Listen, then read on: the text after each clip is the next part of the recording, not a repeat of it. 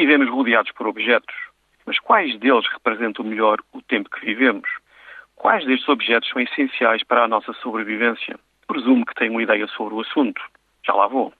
Nos últimos quatro anos, Neil McGregor, o diretor do Museu Britânico e a BBC, desenvolveram um programa fascinante, a história do mundo, através de 100 objetos.